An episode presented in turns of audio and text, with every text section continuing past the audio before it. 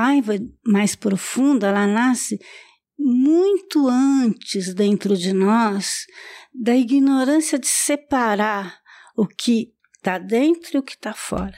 Essa dicotomia, essa separação, esse dualismo faz com que você olhe, veja coisas fora e se sinta, eu estou aqui dentro. E daí você prefere o que está aqui dentro. A hora que você prefere o que está aqui dentro, que é o eu, que é você, daí imediatamente você desenvolve tudo que te contraria, você desenvolve aversão. Aversão é um nome de raiva.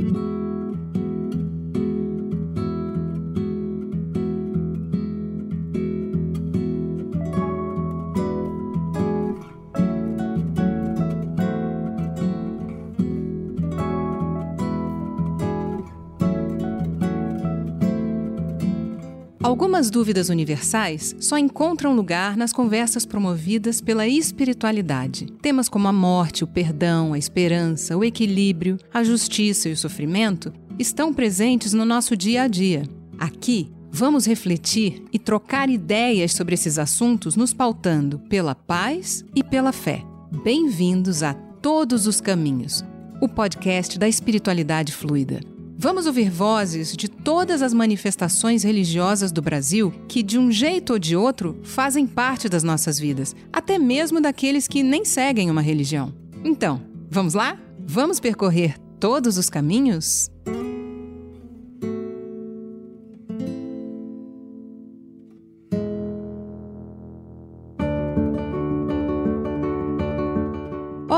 Este é o podcast Todos os Caminhos. Eu sou Flávia Virgínia, cantora, compositora e oficiante religiosa do judaísmo. Eu tô aqui hoje com a Cuca Amaral, que é uma ex-monja budista de 73 anos, paulistana, democrata e psicanalista. Ela foi exilada de 1970 até a anistia. Atualmente ela vive em Piracaia e participa de um movimento para aproximar mais escolas e arte. Tudo bom, Cuca? Tudo bem, um prazer estar aqui com vocês. Maravilha. E a gente vai ter também presencialmente hoje, e estamos muito felizes por isso, o nosso querido Lama Padma Samten. Ele está vindo do Rio Grande do Sul, onde ele vive, aqui para o nosso estúdio, que fica em São Paulo. O Lama é um sacerdote budista, um grande ativista ambiental e social e é reconhecido como um importante professor de budismo no Brasil e considero um mestre para mim. Um grande mestre para todos nós. Aqui no Todos os Caminhos ele também é um mestre pra gente, sabe, Cuca? Mas o voo dele atrasou um pouco, então a gente vai começando já. No programa de hoje, a gente vai conversar exatamente sobre a raiva. Sabe aquela ideia de que nós, brasileiros e brasileiras, somos um povo cordial? Hum, será, hein? Nos últimos tempos, a gente tem vivido tantos episódios que passaram tão longe da cordialidade, né?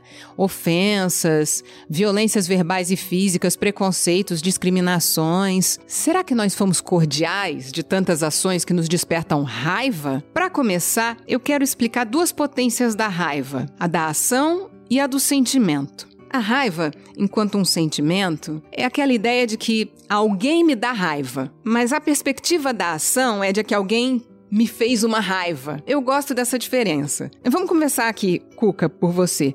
Que sentimento é esse? E como ele tem se manifestado no Brasil? De um lado, a gente pode dizer que a raiva é a raiz de todos os nossos problemas humanos.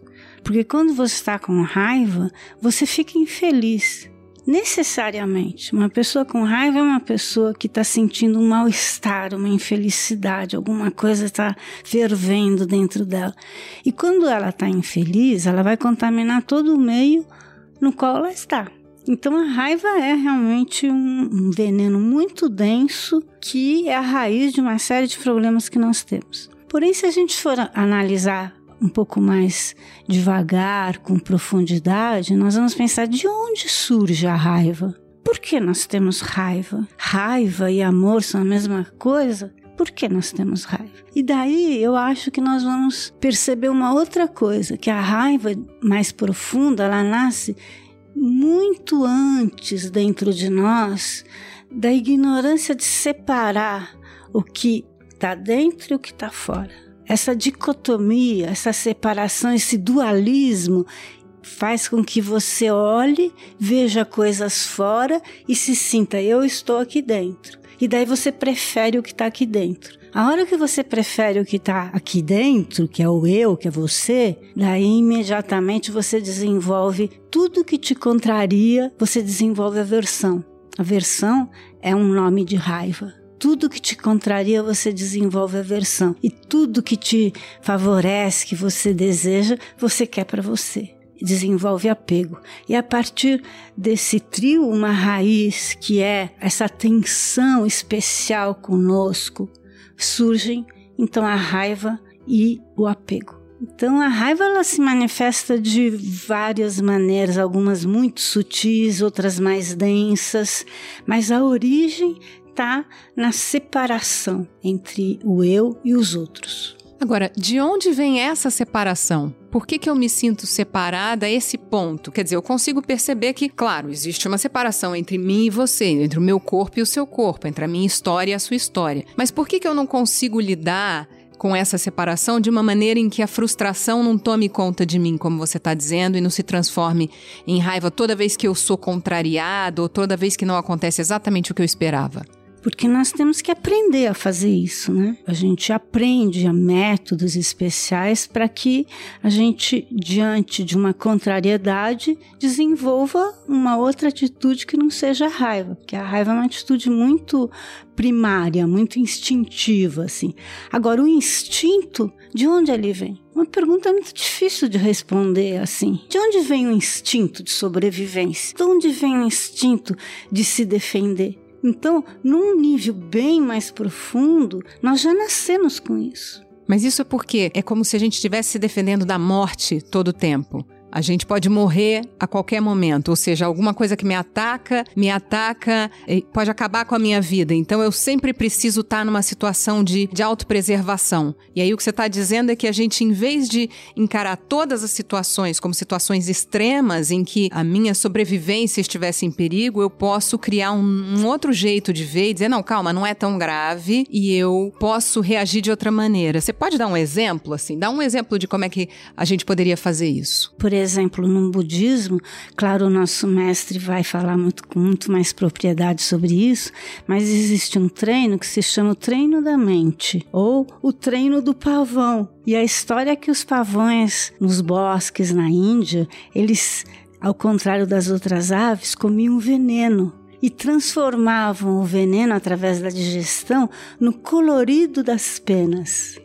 Então, esse treino faz com que você consiga transformar algo que é um veneno numa força para você, numa virtude. Por exemplo, se você pensar em todos os malefícios que a raiva traz, você fica feio quando está com raiva. Quando você está com raiva, você assusta até teus filhos, porque tua expressão fica vermelha, fica é?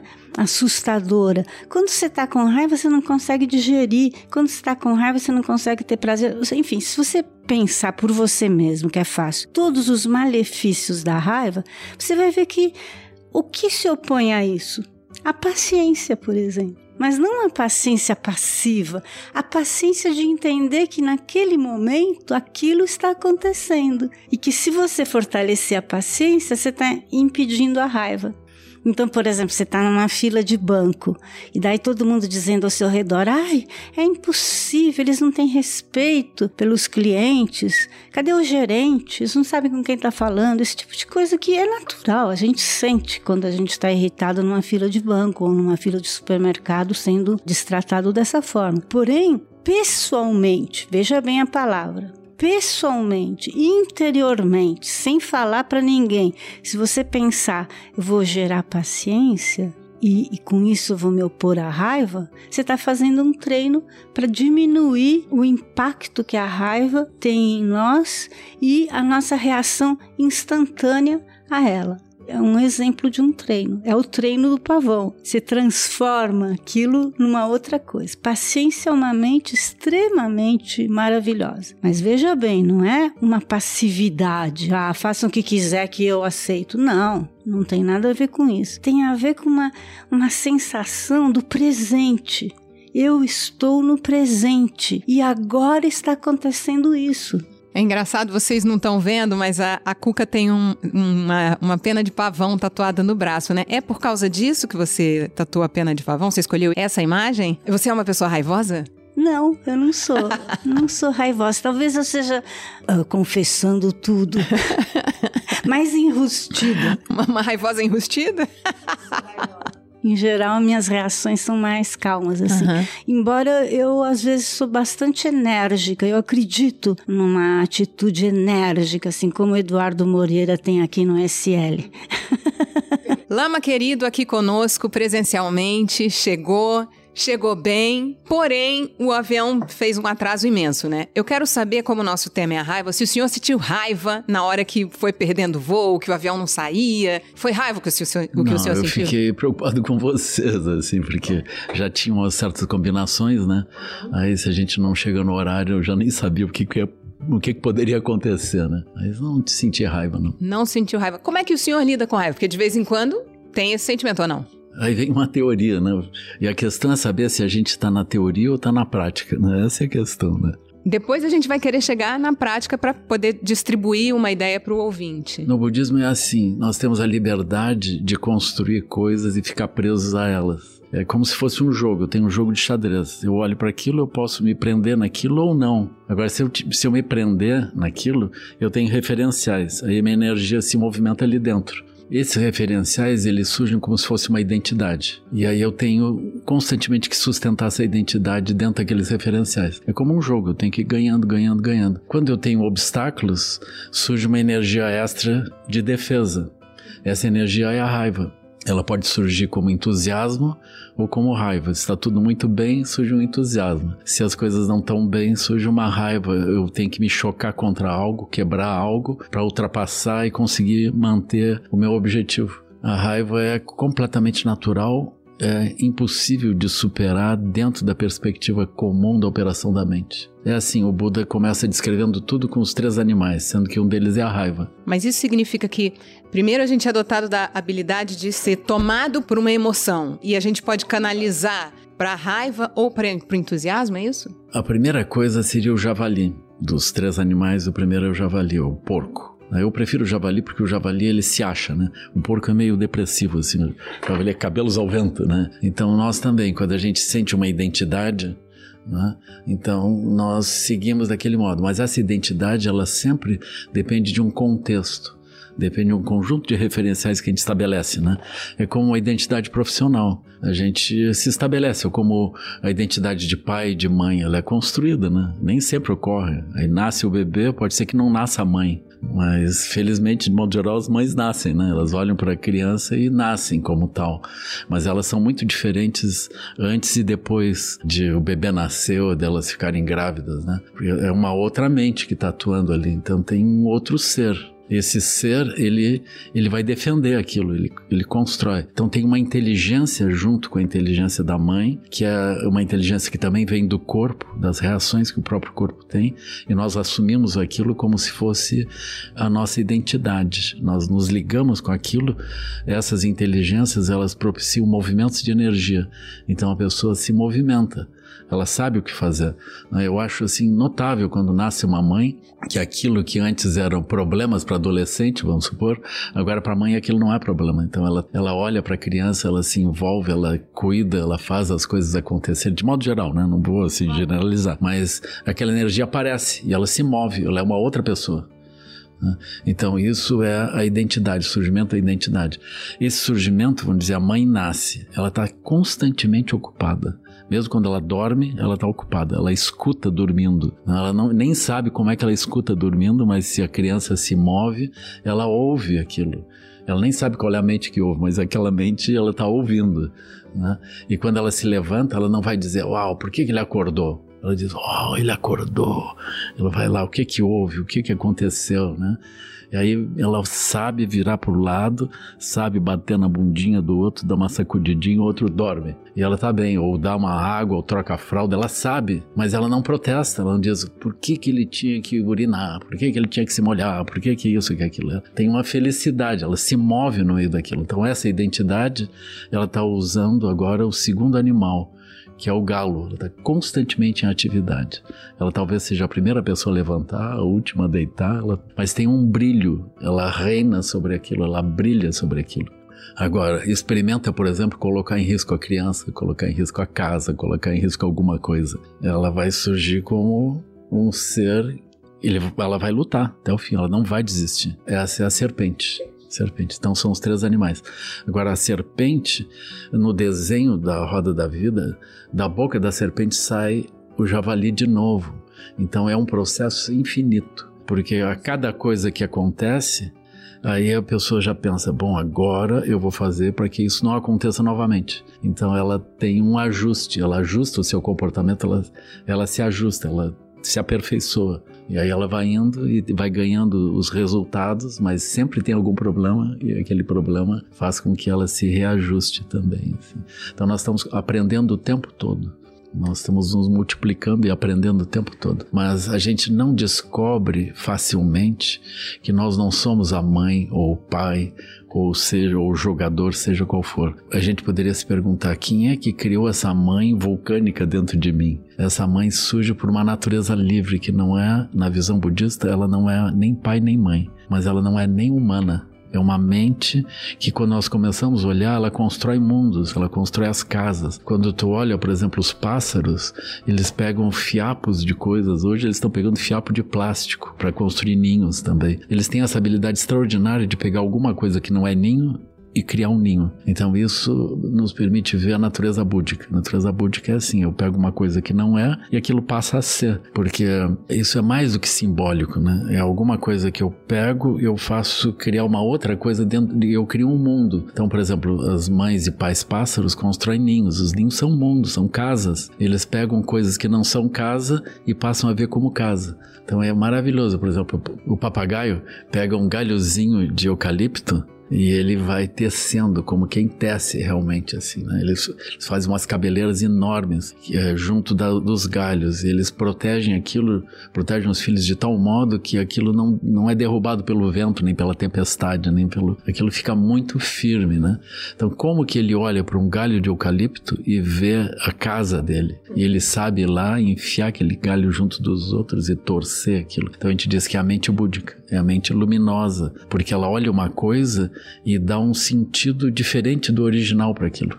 Lama, eu tinha perguntado aqui para a Cuca e vou perguntar para o senhor também. Quando a pessoa tem raiva de Deus, ah, isso pode acontecer. Isso pode acontecer. Porque, por exemplo, isso vai conduzir a pessoa para os infernos, né? Os infernos budistas são mais ou menos assim, né? Eles, eles não são lugares como os infernos cristãos, né? Ou islâmicos, que são lugares meio definitivos, né? Então, o inferno budista é um lugar onde a pessoa é um estado mental também. Mas, por exemplo, quando nós tomamos aquilo que é mais elevado na nossa vida, aquilo que a gente pode conceber como mais elevado, como Deus, e a gente se revolta contra Deus e aponta aquilo como muito negativo, então o que, que vai sobrar para nós? Né? Nós não temos mais nada verdadeiramente elevado. Então, isso é uma situação quando a gente olha para Deus e rejeita e tem raiva de Deus, né? Isso é muito ruim. Mas, com, com certeza, Deus não tem culpa, né? e nem é o Deus mesmo. Né? Porque o Deus que a gente tem raiva não é Deus. A gente criou, por exemplo, um jogo e a gente imagina que tem um outro ator dentro daquele jogo que não está me favorecendo. Por mais que eu reze, por mais que eu faça oferendas ou peça ou faça boas coisas para ele, que a gente fica imaginando que ele, né? aí ele ele não, não faz o que deveria fazer. Ele é completamente injusto. Aí meu filho morre, minha, minha mulher adoece, e eu tenho percalços. Eu, eu que passei a vida inteira trabalhando a favor de coisas que Deus deveria gostar, na hora que eu vou dizer para ele: Olha, eu fiz tudo isso. Ele diz: Ah, isso aí não importa, agora você vai passar por tais problemas. Aí tem os outros que não fizeram nada e seguem gordinhos e bem. Né? É o livro de Jó, isso aí. Aqui então, pra gente, né? É. No judaísmo é o livro de Jó. Aí aquilo é um problema. Isso é um problema. Então, Deus, tu não consegue corromper. Tu não vai, por exemplo, criar qualquer condicionamento para Deus. Então, vamos dizer assim: eu vou ser bonzinho, vou fazer isso, aí Deus vai fazer o que eu quero. É melhor não pensar assim. Esse caminho não, não é, leva à Deus verdade. Não é um processo causal. Deus não opera por causalidade. Ainda que exista karma, o karma é a coisa mais parecida, assim, né? No budismo, no hinduísmo também, nós vamos encontrar uma causalidade. Então, eu faço ações de um tipo e obtenho, de modo geral, eu digo, tipo, obtenho de modo geral ações positivas. Se eu faço ações positivas, eu tenho resultados bons. Se eu faço ações negativas, eu, de modo geral, tenho resultados negativos. Mas, para quebrar um pouco essa questão do karma, às vezes eu brinco. É melhor se vocês vão fazer uma ação negativa, façam contra o Buda, contra os Bodhisattvas. Por quê? Porque eles vão olhar para vocês e vão dizer: Uau, ele está muito mal fazendo isso. Aí eles dão um jeito de te consertar. é um pouco assim. Aí tem alguns exemplos, né? Tem uma Angulimala. Angulia dedo, mala é o colar. Ele estava fazendo um colar de dedos.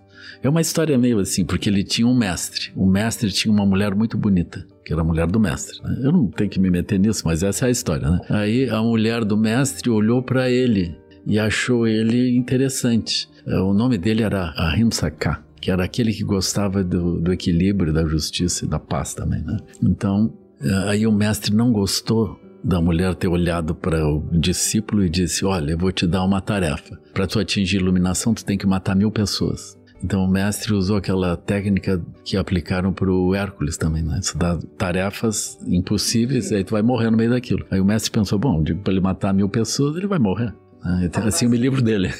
aí ele matou 999 e se transformou num monstro. Aí ele encontra o Buda e vai matar o Buda. Então ele vai fazer uma ação negativa contra o Buda. Essa foi, esse foi o mérito dele. Ele escolheu o Buda para fazer.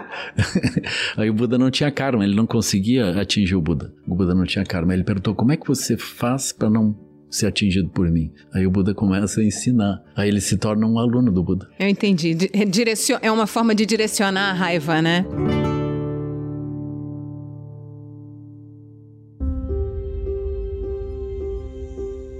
O Papa Francisco falou uma vez a um grupo de crianças que ele também sente raiva às vezes, mas que ele não morde. E, e, ele, inclusive, chegou a dizer que tem gente com uma alma tão amarga porque tá sempre com raiva, né? Que é como você falou, né? Quer dizer, os adultos, eles vão remoendo a raiva porque a sociedade não dá meios da gente colocar essa agressividade para fora, ou a gente não aprende, inclusive na infância, a domar isso, a organizar isso. Aí ele diz que essas pessoas que são amargas, elas escovam os dentes com vinagre todas as manhãs. O que, que, que, você acha dessa analogia? Olha, Cuca? antes de eu falar, eu vou falar que eu adoro o papo. eu adoro o papo, eu adoro o lama. Hoje eu tô aqui, eu adoro Eduardo Moreira, eu tô aqui cercada de pessoas que eu adoro. Adoro teu pai, o Javan, os músicos. Eu acho lindo o que ele falou, maravilhoso, inspirador, entendeu? Eu acho que me faz pensar na música, sabe? Tô pensando muito na arte, na música. O meu pensamento é assim: o que você faz hoje com todas essas crianças, essa juventude que está sob a influência de famílias violentas. O que você faz? Você vai abdicar delas? com uma etiqueta, ah, eles são fascistas, ah, eles são bolsonaristas. Você vai abdicar dessas crianças, desses jovens? Isso me corta o coração, eu não vou abdicar. Nesse sentido, eu vou agir como mãe, avó, mulher mesmo. Eu me interesso por eles, eu quero eles. E como que você chega nesses corações tão blindados às vezes pela família? Para mim, através da arte. É da arte a única coisa que pode chegar. Se ouve um Milton Nascimento, de Javan, se ouve o Caetano Veloso, a Gal, o Erasmo Carlos, o Roberto Carlos, é uma linguagem que entra não pela explicação, vou te explicar, ó, vou te explicar. Não, ela entra pelo afeto, pelo coração. E isso desfaz algumas barreiras, na minha opinião. Então, acho que a questão da arte hoje a arte sempre teve esse papel, mas hoje a arte tem um papel mais importante, político mesmo, de entrar no coração, principalmente dos jovens das crianças, que ainda não está tão consolidado assim. Isso vai definir o futuro do nosso país, meu. Não é mesmo? Porque o que vai ser daqui a 4, 5 anos quando essas crianças estiverem votando? E no interior de São Paulo, nós estamos vendo coisas absurdas assim, nas escolas mais abastadas, grupos de WhatsApp de crianças de 14, 15 anos falando que tem que pegar metralhadora, metralhar os comunistas, os petistas. Isso é linguagem para crianças? Que famílias são essas? Me preocupo muito com isso. Esse é um ponto que você colocou muito interessante, né? Porque numa sociedade em que a raiva não está limitada, inclusive pelos mecanismos da lei, da sociabilidade mínima, de fato você vai criar gerações de crianças que, em vez de desenvolver os mecanismos da raiva de forma normal e saudável, como você tinha mencionado antes, Quer dizer, a criança sente raiva, se ninguém se meter, aquela raiva explode, ela se resolve ali com o objeto da sua raiva e daqui a pouco os, os dois objetos estão se brigando. O objeto e o sujeito um do outro estão brincando normalmente e saudavelmente. Porém, se a gente não trabalha a raiva de maneira que ela possa ser um dos sentimentos, mas que não destrói a sociabilidade, e sim que com ele se aprende a recriar e ir sempre recriando a sociabilidade, que tipo de sociedade que a gente está criando para o futuro, né? Isso significa que uma tecnologia da lida com a raiva é muito importante nesse momento, especialmente na nossa sociedade, muito né? Muito importante. A gente não pode dizer que é só espiritual, só. Não. No budismo em outras religiões existem várias, várias tecnologias para lidar com isso. Eu assisto muito os povos tradicionais, o Carlos Papá falando, Ailton Krenak, eles têm muitas maneiras de lidar com isso que são riquíssimas. Cuca, eu queria que você me falasse, explicasse aqui para gente um pouco melhor o que você ia dizendo no carro, que é de que existe a raiva e de que existem outras coisas, a ira, existe o ressentimento. É, eu queria que você fizesse um pouco dessa diferença para a gente poder aprender um pouco mais sobre isso, já que a gente está falando de tecnologias da raiva e etc. Eu acho que é muito importante essa diferenciação, porque a raiva em si, vamos ver, a raiva é uma energia, é uma energia que vai para fora, que cospe, que ataca, é mas é só uma energia. O problema da raiva é quando ela está ligada a um autocentramento, a um egoísmo, a, uma, a um eu muito forte, daí ela se torna muito perigosa. Porque daí ela vai destruir o outro porque ela projeta no outro o inimigo. Essa projeção é muito perigosa. A hora que você projeta no outro o inimigo, você vai destruir o inimigo. Então isso é muito perigoso. A ira, eu só estou pondo esse nome para distinguir, para a gente não dizer, ah, mas tem uma raiva boa, tem uma raiva ruim, tem uma raiva média. Não, vamos chamar de outro nome. A ira, ela está associada não ao autocentramento. A ira está associada à sabedoria. O autocentramento é representado pela ignorância. O oposto é a sabedoria. E quando você está completamente isento dessa preferência por você mesmo, às vezes você tem que ser enérgico. Um exemplo simples acontece com os filhos. Às vezes você vê o filho fazendo uma coisa errada e você fica com uma raiva dele, raiva mesmo, e bate, alguma coisa assim. Mas às vezes você simplesmente o contém com sabedoria, porque você é mais velho, você é adulto e faz o seu papel de adulto, que é conter uma criança que está tendo um comportamento inadequado, que vai machucá-la, por exemplo. Percebe a diferença? Então existe essa diferença em todos os níveis. Então, os sábios, eles podem ter uma energia extremamente forte irada. E daí o nosso querido Lama vai poder falar melhor sobre isso do que eu, mas existem Budas pacíficos, aquelas expressões sorridentes, amorosas, tão, tão inspiradoras, os Budas da compaixão, os Budas do amor, as Budas femininas, as taras verdes, brancas, vermelhas, muito amorosas assim. Mas por trás, você vai indo, é como se aquilo fosse a primeira aparência. Por trás tem outra, outra, outra, outra, e daí chegam nos Budas irados cheio de fogo, com dentes caninos, expressões aterrorizantes. Mas eles são expressões da ira para conter o mal, para conter os demônios, entendeu? Não tem raiva no sentido que nós estamos acostumados, que é o que acontece conosco, autocentrada para se defender. Não, é uma raiva necessária num determinado momento. Poxa, você deu uma chave genial, porque está falando, está diferenciando entre uma raiva pessoal, eu fui atacado, ou uma raiva que, na verdade, ela, ela se transforma numa energia para conter aquilo que não pode ter lugar. Isso, isso. E entre uma coisa e outra, isso eu estou falando no plano espiritual, mas entre uma coisa e outra tem a nossa sociedade, onde isso também se expressa. Se expressa através. Tem horas que tem que aplicar a lei, não tem que conversar. Ou seja, tem que exigir o combinado. Exatamente. Uhum tem que impor o que é o correto. E às vezes você faz isso de uma maneira enérgica e falando firme, falando alto, enfim, impondo realmente aqueles limites. Então, essa é uma chave boa para a gente trabalhar no nosso dia a dia a raiva.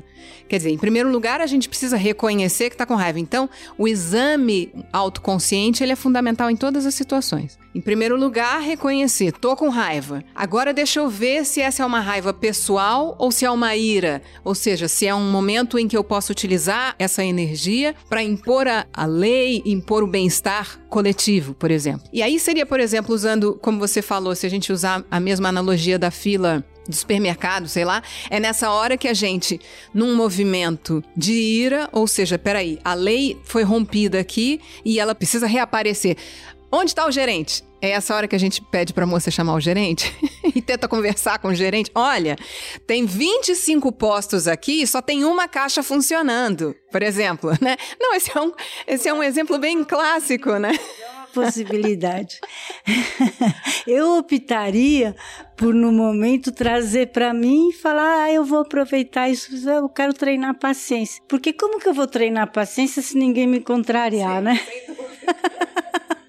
Mas tudo bem, eu posso treinar paciência, mas tem mais 43 pessoas então, atrás de mim. que reajam, ou tudo bem. Mas, mas eu não nego que seja uma possibilidade. Às vezes você, em nome dos outros, porque às vezes as pessoas estão numa situação de elas. Por exemplo, eu não tenho plano de saúde e vou no, no SUS. E às vezes eu adoro o SUS, eu acho que é um serviço fundamental, um bem público no Brasil. Mas às vezes você vai lá, eu sou uma pessoa de classe média, bem vestida, né? E eu vou lá e só tem eu. O resto é aquele povo sofrido na fila. E eles falam só de Deus. Deus sabe o que faz, preciso isso, é preciso. Mas eles fazem isso por fé, eu não quero desrespeitar a fé deles, mas também por falta de serviços públicos. Isso é uma verdade, então é, é, é preciso isso. Mas às vezes eles também não têm essa altivez de reclamar. Então eu posso às vezes reclamar por eles. Eu posso chegar num funcionário e falar: Isso aqui é um serviço público. Vocês estão prestando um serviço público se ouvir uma injustiça. Vocês não podem fazer isso com essa senhora. Porque ela não tem coragem. Então, você vê como as situações são variadas. Né? O importante é sempre verificar a sua motivação. Por que, que você está fazendo tal coisa? Por que, que você está falando tal coisa? Verificar a motivação. Às vezes não dá para fazer de imediato. Você já perdeu a paciência, mas daí, posterior, você examina e fala: Nossa, eu poderia ter feito isso. Eu vou gerar o desejo de na próxima vez fazer diferente. Ó, é tão leve. Você não precisa ficar enfiando a faca em você, falando, não fiz, tá, tá, tá. Não, você vai falar: Ah, eu vou gerar o desejo, a, a aspiração de fazer isso da próxima vez. Muito bom, muito leve, contente. Agora, Lama, o senhor usou uma terminologia correta aqui para o nosso momento atual, porque é na política que a gente está vivendo, um quer matar o outro, né? Como é que é essa, essa situação de uma raiva tão grande que a gente está passando no Brasil já tem um tempo e, e, assim, parece que ela não termina de ceder? É uma coisa, é uma sensação estranha. É estranho porque todos nos sentimos mal com isso, mas eu sinto também que a gente não sabe bem como fazer para reordenar isso. Por que, que tem tanta raiva no Brasil nesse momento? O que, que a gente faz com isso? A gente cultivou isso, né? Essa raiva foi construída, assim. É, eu só me surpreendo que eles tiveram tanto êxito em construir tão rapidamente assim, né? Porque tá certo que nós tínhamos um pouco de tensões, mas eu acho que não era uma raiva nesse tipo assim, né? É, eu vejo essa raiva aqui no Brasil, ela não me parece muito sólida eu acho que ela vai se desmanchar. Ela vai se desmanchar porque é, é uma raiva construída, é uma raiva um pouco alucinada. Ela está baseada em fake news, ela está baseada em teorias conspiratórias, né? Mas essas teoria, teorias conspiratórias que funcionaram apoiando o movimento Trump lá, né? eu acho que os americanos acreditam mais naquilo do que nós brasileiros. Os brasileiros olham aquilo com um pouco de desconfiança. A gente não, não tem essa conexão com o Qanon, né? Com esse movimento enlouquecido de terraplanismo. Isso Não dá, né? Mas eu queria saber se a, se a Cuca tem a mesma opinião, porque a Cuca tem uma experiência diferente, ela foi exilada. Então, eu tô entendendo o que você está dizendo. É uma raiva que foi construída meio mediaticamente que, e que o senhor acha que isso não é uma coisa tão concreta, portanto vai se dissipar. Mas a Cuca, por exemplo, passou por coisas de raiva muito concretas, né? De exílio, você diz, de tortura, é, ditadura. essas questões específicas que são muito concretas, né? Eu acho que existe uma coisa assim, uma visão talvez um pouco idílica do brasileiro, da gentileza, porque a gente é um país extremamente violento. Estou pensando na maneira como o Brasil foi descoberto e a chacina dos indígenas, dos europeus, que não terminou, né? E também a questão da escravidão, né? aqueles milhares de africanos trazidos, a maneira como terminou a escravidão e essa elite brasileira que é muito preconceituosa, racista, cruel, né? que oprime as pessoas sem o menor pudor. Então tudo isso é um caldo ali, mas eu concordo com o que o Lama disse, que ultimamente isso se transformou muito rapidamente em algo nunca visto antes, aonde a própria linguagem entre nós, que a linguagem é tão importante para a gente se comunicar, para a gente se entender, a linguagem, né, corporal, até quando você fica vermelho está fazendo uma linguagem, foi destruída está sendo destruída. Então, se fala a Terra é plana, não tem o que falar, acaba com as palavras, acaba com a ciência. Então, nada mais vale. Tem pessoas nessas manifestações alucinadas agora, dos inconformados que não aceitam a regra democrática, que põem o celular assim para cima e chamam os ETs para nos salvar. Então, isso é uma coisa, destrói a, a, a comunicação entre nós. E isso acho que eu acho que é super, vai acabar, vai acabar. Tem que aplicar a lei com rigor, mas vai acabar.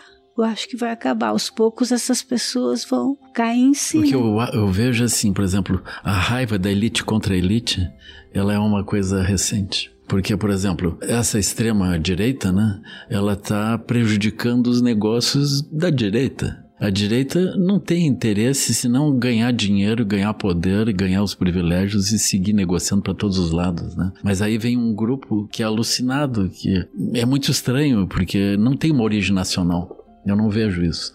São movimentos importados, então. O discurso é importado. É. Bandeira de Israel, pessoal. Eu não entendo. Aí tu coloca a bandeira brasileira junto com a bandeira de Israel. Não é, por, não é porque Israel começou com os kibbutz, porque tinha uma visão socialista e queria criar uma terra livre para as pessoas que foram oprimidas. É provavelmente porque lá tem movimentos de extrema direita pressionando os palestinos e impondo. Eu não sei como é que eles vão explicar as bandeiras. Não é, é uma visão libertária judaica que existe essa visão. Eu acho muito estranho, assim, sabe? Tem uma questão que tá assim, me. Eu tô pensando nela assim de coração mesmo, é o que é ser um bodhisattva hoje? Porque eu acho que esse hoje cabe sempre para o bodhisattva. Em qualquer momento, um bodhisattva ele está atuando, né? Ele está atuando, então ele tem um hoje. E o hoje é só um nome que se modifica, né?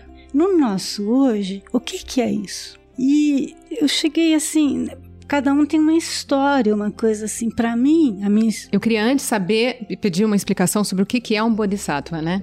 Eu vou dizer só de uma maneira assim, mas é aquele que diz: Eu não posso ser feliz se tiver gente infeliz. Só para uma linguagem mais simples. É aquele que diz: Eu não posso ser feliz se tiver gente infeliz. Para mim, essa é a essência de um bodhisattva. E daí ele tem um caminho.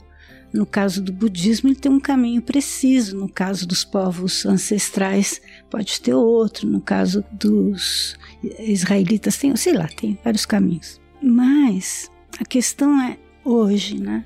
O que é e para mim é assim, eu meu pai era comunista. Criança ama o pai, né? Menina ama o pai. Nossa, eu amava meu pai. Daí eu tive uma adolescência bem chinfrinha assim e fui entrei na faculdade em 68. Daí eu me realizei Virei comun, comunista não, porque naquela época já tinha várias divisões, mas me joguei no movimento, tudo isso, daí fui para exílio, daí militei no feminismo, fiz todo um caminho político, voltei na anistia, continuei fazendo política, tudo isso. De repente eu conheci o budismo e virei monja budista. E daí durante 15 anos eu fui monja.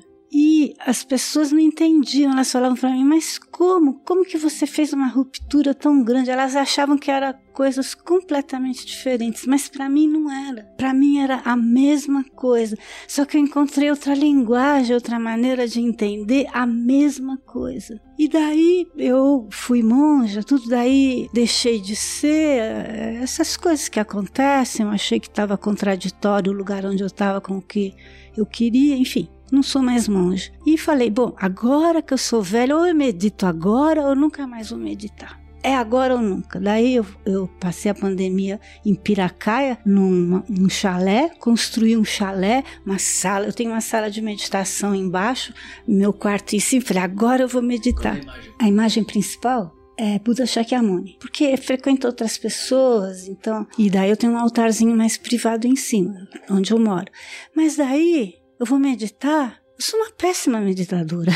Eu não sou boa de meditar. Daí tô lá marinando lá numa fase intermediária. Também não me forço muito para não perder o entusiasmo, entendeu? Eu sou uma pessoa entusiasmada, não me forço muito. De repente, gente, aconteceu as eleições, eu me joguei de novo na política. Eu voltei e agora eu sinto que eu sou uma que eu estou fazendo política de uma outra maneira. Eu uni para. Desculpe se parece absurdo, mas eu uni a minha espiritualidade, o budismo, com a maneira que eu estou vendo a política. E agora eu estou me sentindo tão inteira. Então, para mim, a minha resposta é um bodhisattva hoje não pode se alienar do que está acontecendo no Brasil, no nosso país. Né? Claro, tem a ver com o nosso país nesse momento atual. Então, para mim, eu sou eu acho que eu sou um bodhisattva meio esquisito, mas atuando politicamente. Eu não tenho partido, não tenho nada, mas ah, com esse espírito, eu quero que as pessoas encontrem paz, mesmo que a gente tenha que ser enérgico, mesmo que a gente tenha que aplicar a lei.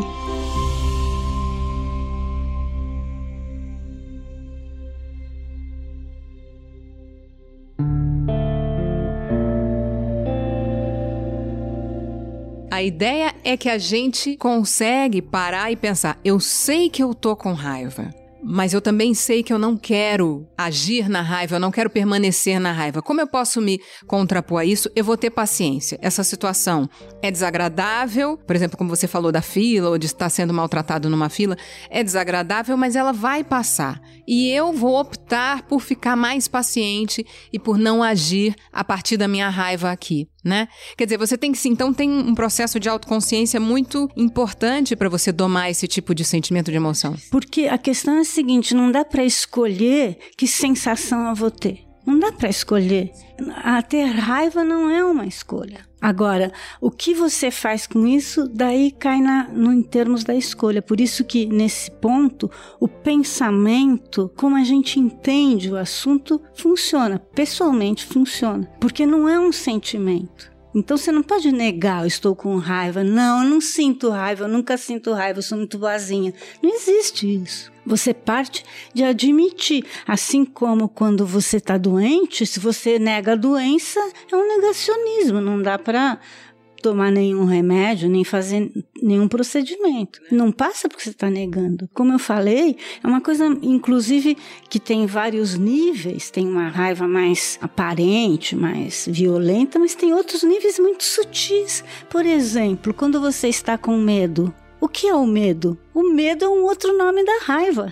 Medo é raiva num nível mais profundo, medo é raiva, porque você diz eu não quero. O medo faz você fazer barreira, eu não quero isso, eu não quero isso, estou com medo. Medo é raiva, na mesma origem, entendeu? Engraçado, eu sempre pensava ao contrário, que a raiva é um medo, porque a raiva É um tipo de medo. Porque veja, a raiva é quando acontece algo que você não queria. E esse não querer de algo, tanto assim, a ponto de gerar um, uma emoção forte como a raiva, é porque você acredita que aquilo te fere de alguma maneira. De novo, o instinto de preservação sempre. Qualquer coisa me fere, e quanto menos elaborado, mais você fica com medo, tem medos e raivas e etc., porque tá menos elaborado do que você. Não, não vai morrer, calma, você tem como se cuidar, você tem como se organizar nessa situação. Então eu pensava sempre que a raiva era gerada pelo medo de ser atacado. Eu acho que é isso, não só do medo de ser atacado, do medo em geral. Qualquer medo é mais básico às vezes e depois ele gera a raiva, porque a raiva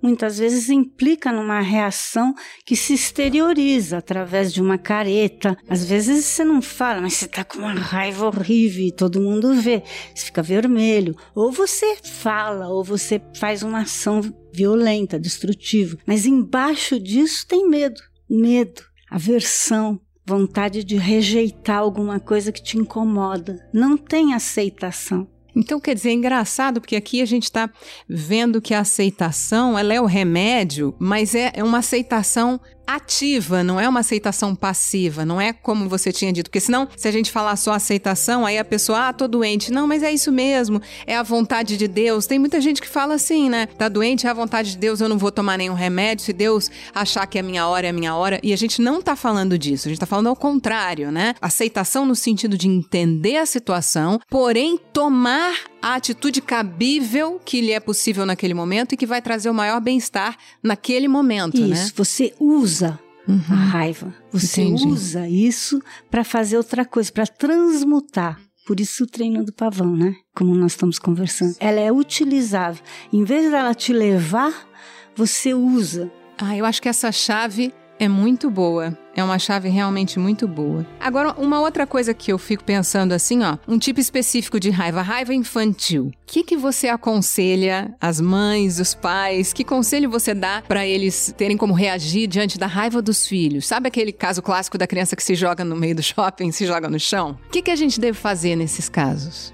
A raiva infantil, na minha opinião, ela é um pouco diferente da raiva do adulto. Mas basicamente a mesma coisa, mas é um pouco diferente porque a raiva do adulto, em geral, ela dura muito mais tempo. Ela vira, em alguns casos, uma coisa que é pior que a raiva, que é um ressentimento, uma coisa embolorada, uma coisa antiga que fica lá dentro atuando, mesmo quando não está no ataque, né? Ela está atuando ali. A raiva infantil, ela é uma expressão bem típica. Eu não quero, eu não gostei. Ela é bem esse mecanismo básico que eu descrevi. Não gosto, não quero, tenho aversão. E a criança exprime isso de uma maneira magnífica e muito rápida. Então você vê as crianças brigando quando não há uma intervenção do adulto moralista. Não faça isso, seu coleguinha, divida teu brinquedo quando não há essa intervenção. As crianças brigam, elas podem se xingar, às vezes uma dá uma mordida na outra,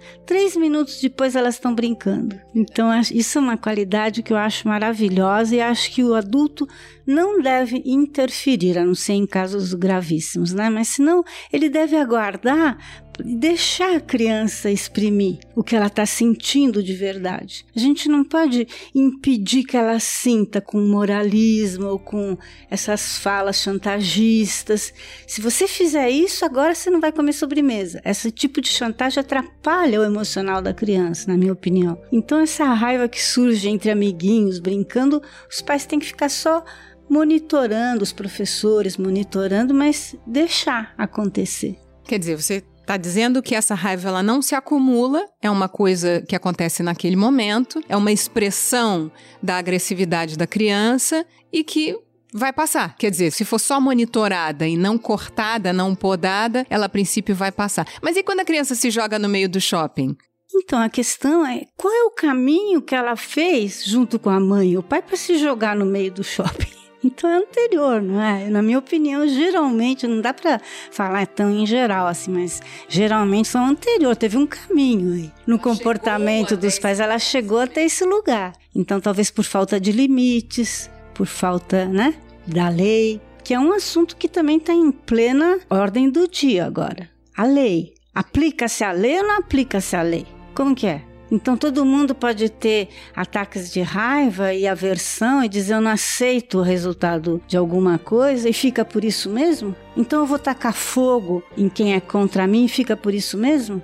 tem que haver. A lei é um instrumento para controlar a raiva na sociedade. Assim como em casa, num outro patamar, tem que ter alguma lei entre aspas, tem que ter alguma ordem dos pais, tem que haver uma autoridade dos pais. Os pais não podem abdicar da sua autoridade, na minha opinião. Os pais têm que ter autoridade de pais, eles não são coleguinhas do filho. Então eles têm que ter uma autoridade de pai que seja justa. E na sociedade nós temos mecanismos, às vezes um pouco lerdos, um pouco, mas que são os mecanismos democráticos da justiça, dos poderes, etc, para não deixar a raiva correr solta. Eu queria saber, Lama, é, ouvindo aqui a explicação da Cuca, se o senhor considera que o Padre Júlio é um bodhisattva, porque o Padre Júlio também dedica sua vida às outras pessoas, e eu acho que a sensação que a gente tem é, é que ele se sente exatamente como você descreveu, Cuca. Eu não posso ser feliz com tanta infelicidade. O Padre Júlio hoje não está aqui com a gente por questões de saúde, mas eu, eu fico feliz de poder trazer o nome dele aqui. O que, que o senhor acha, Lama? Eu acho que o Padre Júlio é um santo.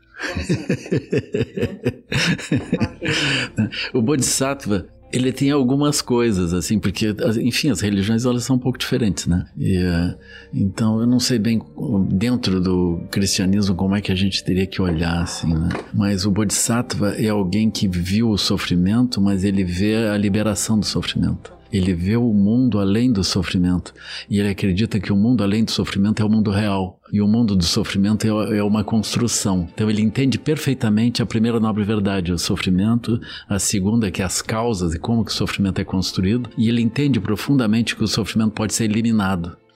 Então, o Bodhisattva, ele não tem um semblante de sofrimento. Isso é uma coisa que me chamou a atenção, porque quando a gente olha os santos, cristãos, muitos deles têm uma aparência que a coisa não está bem, assim, né? Então é como se eles sentissem que o mundo é um mundo de sofrimento. Eu não sei o quanto isso é assim, né? Porque eu acho que Jesus Cristo eu puxaria para o lado do budismo. Eu acho que Jesus Cristo ele tinha uma sensação de ultrapassar o sofrimento, eu acho. Mas eu vejo que os santos talvez não. Mas aqui isso já é uma teoria conspiratória budista também, né? Eu não sei, por exemplo, se quando os cristãos, ou quando a Igreja Católica, que foi um instrumento de dominação, ela se aproximou dos povos dominados, ela não tinha que trazer um, um sentimento de dor e de uma dor maior que era insuperável nesse plano para então depois uma outra coisa. Eu acho que, de qualquer maneira, se isso não era assim no, na visão de Jesus Cristo, isso serviu muito bem no processo de dominação. Porque aí os povos são escravizados, mas tu diz, bom, mas esse mundo é assim, é isso. Sofrimento faz parte, né? Você sabe que eu, eu me lembro de uma história de um monge e o seu discípulo, né? E aí o discípulo pergunta assim: Monge, na hora que eu tô com muita, muita raiva, qual é o melhor mantra para eu fazer nesse momento? Aí o monge respondeu assim: Meu querido, se na hora que você tá com muita, muita raiva você conseguir pensar em fazer algum mantra, qualquer um serve, né? Que eu acho que é uma ideia ótima, né? Acho genial essa ideia. Quer dizer, então tem um movimento de você se destacar de você inclusive nesse momento, né, Cuca? Porque qual é, qual é a questão? Depois a gente pensa, dá para elaborar depois, mas a questão é na hora. O que, que eu faço na hora? Aquele sentimento muito forte que me toma ali e eu me sinto injustiçada ou sei lá.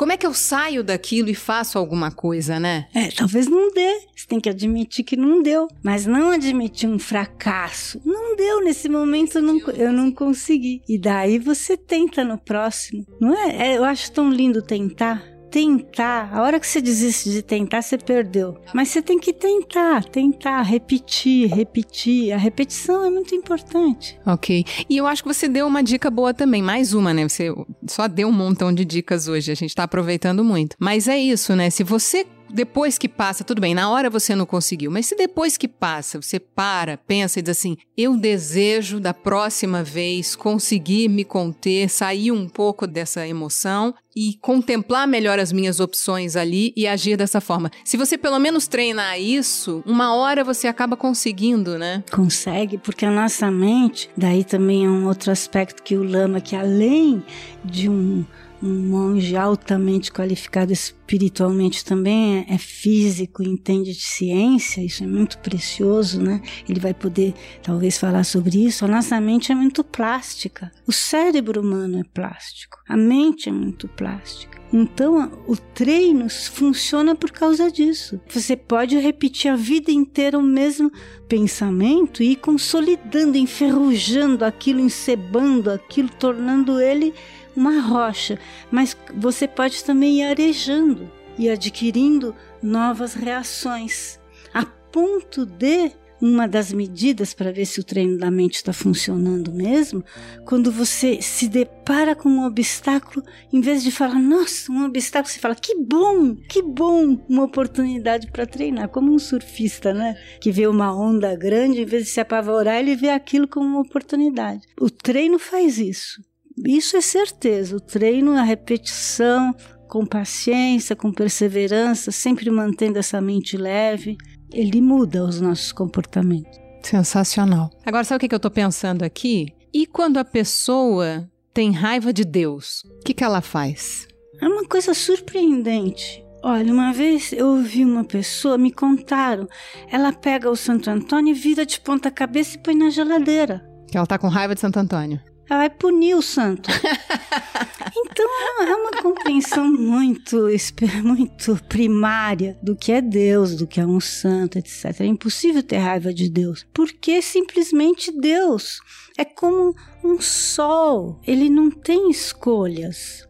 Deus não Deus tem escolhas? Não, não, tem escolhas. O sol não tem escolhas. Quem que ele vai iluminar? Ele não fala, ó, oh, vou te iluminar um pouquinho. Você mede, você, eu vou te queimar. O sol não fala isso. O sol, ele simplesmente brilha. Deus brilha. E é você que está aberto para receber ou não. Isso é importantíssimo entender. Deus tá ali, ele não vai fazer o, o Corinthians ganhar. Ele não escolhe ninguém, tá ali, ele brilha com equanimidade. Equanimidade é isso, não tem preferência. Mas a pessoa não fica com raiva de Deus às vezes? Aí isso você está considerando que é um jeito primitivo de se relacionar com Deus? Isso é uma ignorância centrada nela mesma. Que ela quer que Deus resolva os problemas dela. Ela está abdicando da parte dela. E daí, quando ele não resolve, ela faz como ela faz com os amigos dela, com a mãe, o pai, etc. Ficou com raiva. Tá vendo como ela joga a frustração interior, ela projeta em Deus, você imagine o que ela não faz com os outros. Projeta em Deus uma frustração dela, um problema dela e uma exigência. É aí é que tá, minha filha.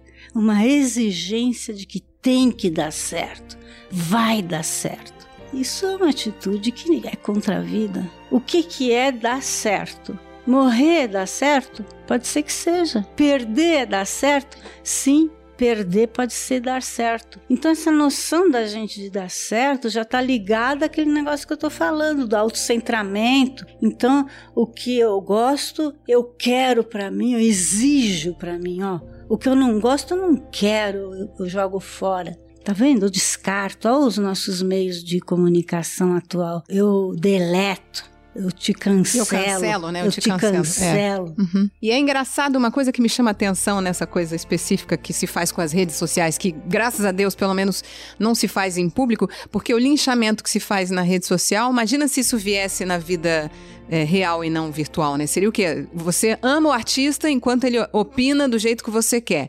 Se ele opinar ou se ele tomar uma decisão que você não gosta, toda a obra dele, 40 anos de obra, não valeu nada. Então você também ficou gostando do vazio esse tempo todo. Eu acho uma loucura isso. São projeções muito estranhas, né? E é o que está acontecendo no momento atual que nós estamos gravando esse programa. Então é um, é um negócio que passou do virtual para o pessoal para o presencial é assustador.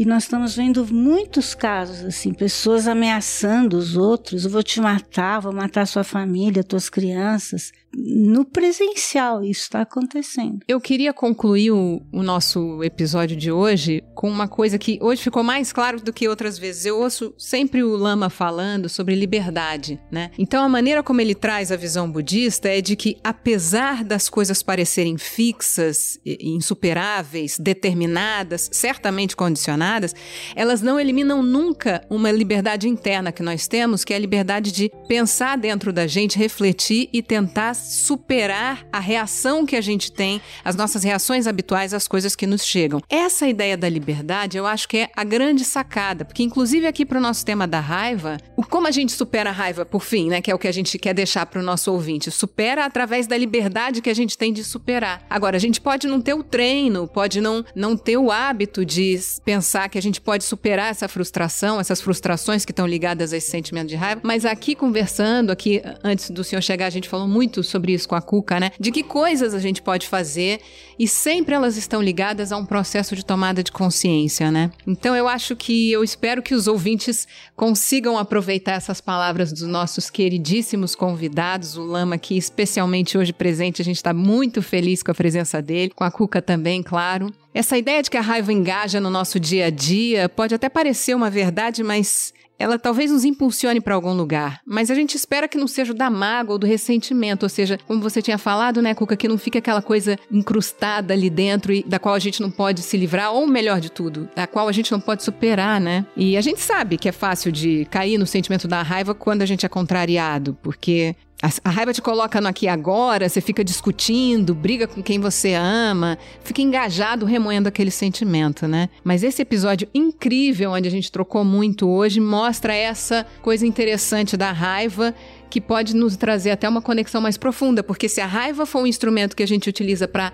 refletir e superar e tomar uma nova decisão e se treinar numa nova posição, então ela acaba sendo algo que também nos ajuda, né? Eu me despeço de vocês com um pedido. Se você gostou do nosso episódio, por favor, compartilhe. Se você quiser, pode compartilhar até com alguém que fez alguma raiva a você, né? Como um tipo de indireta bem direta. Agradeço muito a presença de vocês. A gente se vê no próximo episódio. Até lá!